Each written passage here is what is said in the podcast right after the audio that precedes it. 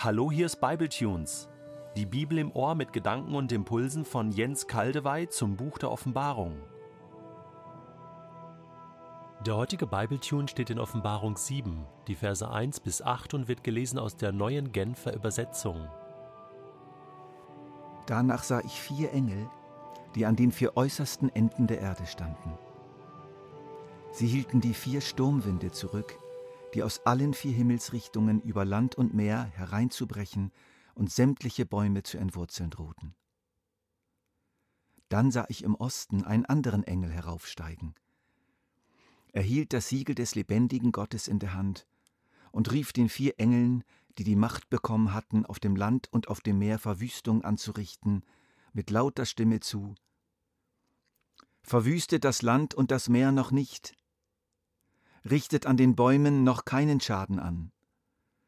Erst müssen wir denen, die unserem Gott dienen, sein Siegel auf die Stirn drücken. Daraufhin wurde mir die Zahl derer genannt, die das Siegel erhalten sollten. Es waren 144.000 Menschen aus allen Stämmen Israels. 12.000 aus Juda, 12.000 aus Ruben, 12.000 aus Gad, 12.000 aus Ascher, 12.000 aus Naphtali, 12.000 aus Manasse, 12.000 aus Simeon, 12.000 aus Levi, 12.000 aus Isaschar, 12.000 aus Sebulon, 12.000 aus Josef und 12.000 aus Benjamin.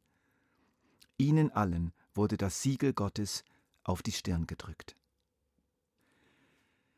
Die Szenen von der Öffnung der ersten sechs Siegel vermitteln uns die Botschaft von der alles überragenden und alles durchdringenden Regierung von Jesus Christus über die ganze Welt. Wir sahen jeweils die himmlischen Szenen. Jesus öffnet die Siegel. Und dann die anschließenden irdischen Szenen. Schlimme, böse Mächte werden wirksam. Die klare Botschaft lautet, alle diese Mächte sind von Jesus kontrolliert, gesteuert, gelenkt, erlaubt als wesentliche Teile des Planes Gottes. Vielleicht haben ja einige von euch schon gefragt, wo bleibt denn eigentlich die Gemeinde, die weltweite Kirche? Diese Frage wird hier beantwortet und sie wird noch einige Male beantwortet werden. Mir persönlich kam es so vor, als wenn Jesus sagt, nun muss ich euch aber zwischendurch unbedingt meine Gemeinde zeigen. Nun will ich euch erklären, wo ihr denn eigentlich steckt. Danach, so heißt es hier, sah ich vier Engel, die an den vier äußersten Enden der Erde standen. Sie hielten die vier Sturmwinde zurück, die aus allen vier Himmelsrichtungen über Land und Meer hereinzubrechen und sämtliche Bäume zu entwurzeln drohten. Beachtet hier das vierfache Vorkommen der Zahl vier, die Zahl der ganzen Erde, die Schöpfungszahl. Es geht also um die ganze Schöpfung. Der Sturmwind ist ein Symbol für eine Gerichtsmaßnahme Gottes, die in irgendeiner Form auf der Erde wirkt, so eine Art mächtiger Orkan. Diese Gerichte werden festgehalten, das heißt aufgehalten von vier Engeln. Das heißt einfach, Gott wartet mit seinen Gerichten aus einem bestimmten Grund. Dieser Grund wird uns jetzt geschildert. Danach sah ich im Osten einen anderen Engel heraufsteigen. Er hielt das Siegel des lebendigen Gottes in der Hand und rief den vier Engeln, die die Macht bekommen hatten, auf dem Land und auf dem Meer Verwüstung anzurichten, mit lauter Stimme zu. Verwüstet das Land und das Meer noch nicht, richtet an den Bäumen noch keinen Schaden an. Erst müssen wir denen, die unserem Gott dienen, sein Siegel auf die Stirn drücken diejenigen, die Gott dienen. Eine in der Schrift häufige Bezeichnung von Menschen, die mit Gott leben, die ihn kennen und ihm gehorchen. Sie werden gekennzeichnet, und zwar offensichtlich mit dem Ziel, in den verschiedenen Gerichten Gottes durch die Weltgeschichte hindurch bewahrt zu bleiben. Wir haben hier im Wort Sturmwinde eine Art Zusammenfassung der vorherigen Abschnitte, da sind wir auf einige dieser Sturmwinde gestoßen. Das Siegel hier erinnert uns stark an die sogenannte Versiegelung durch den Heiligen Geist, wie sie uns in Epheser 1 begegnet. Da heißt es, auch ihr gehört jetzt zu Christus. Ihr habt die Botschaft der Wahrheit gehört, das Evangelium, das euch Rettung bringt. Und weil ihr diese Botschaft im Glauben angenommen habt, hat Gott euch, wie er es versprochen hat, durch Christus den Heiligen Geist gegeben. Damit hat er euch sein Siegel aufgedrückt, die Bestätigung dafür, dass auch ihr jetzt sein Eigentum seid. Der Heilige Geist ist gewissermaßen eine Anzahlung, die Gott uns macht, der erste Teil unseres himmlischen Erbes. Gott verbürgt sich damit für die vollständige Erlösung derer, die sein Eigentum sind. Diese Versiegelung hier, die scheint mir gemeint zu sein, mindestens mitgemeint. Ein Siegel kennzeichnet etwas als Eigentum. Das, was versiegelt ist, darf nicht angetastet werden, es genießt besonderen Schutz. Es ist tabu. Wie war es denn zum Beispiel beim Auszug der Israeliten aus Ägypten?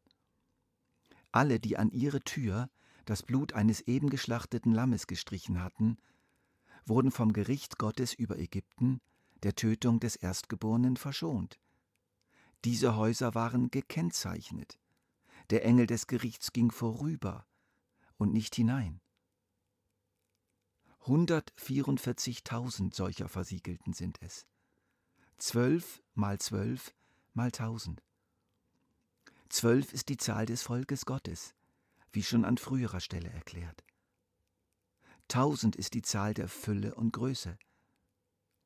Bei der einen zwölf können wir an die gläubigen Juden, bei der anderen zwölf an die gläubigen Heiden denken. 144.000 steht für die ganze Größe und Fülle des Volkes Gottes aus Juden und Heiden. Und das wird nochmals unterstrichen durch die Aufzählung der Stämme Israels, die hier im Einzelnen genannt werden. Das ist sehr auffällig. Es ist tatsächlich das alte Volk Gottes, in das später die an Jesus Gläubigen hineingepfropft wurden, wie wilde Zweige in einen edlen Ölbaum, wie es in Römer Kapitel 11 klar gesagt wird. Die Aufzählung der Stämme bedeutet sozusagen eine unmissverständliche Identifizierung dieser Leute. Hallo, habt ihr es verstanden? wird uns gleichsam gesagt, das hier ist mein Volk. Aber es ist keine Elitetruppe. Es sind nicht die Besten der Christen. Es sind einfach die Glaubenden des alten und des neuen Bundes. Soweit sie natürlich ihre Loyalität Gott gegenüber nicht verlassen haben. Hier braucht es noch einen kleinen zusätzlichen Hinweis. Es wurde viel über diese spezielle Auflistung hier diskutiert. Es fehlt der Stamm dann. Dafür werden Josef und sein Sohn Manasse als zwei Stämme gezählt. Das sind Merkwürdigkeiten. Wir sollten sie aber nicht überinterpretieren. Es gibt verschiedenste Aufzählungen der israelitischen Stämme mit unterschiedlichen Auslassungen durch die Bibel verstreut und bis heute gibt es überhaupt keine Übereinstimmung bei den Kommentatoren in der Deutung der Eigenart der Liste, die hier vor uns steht. Die Fantasie der Ausleger treibt hier seltsame Blüten, zum Beispiel, dass der Antichrist aus dem Stamm dann kommen soll. Das lässt sich einfach nicht wirklich begründen.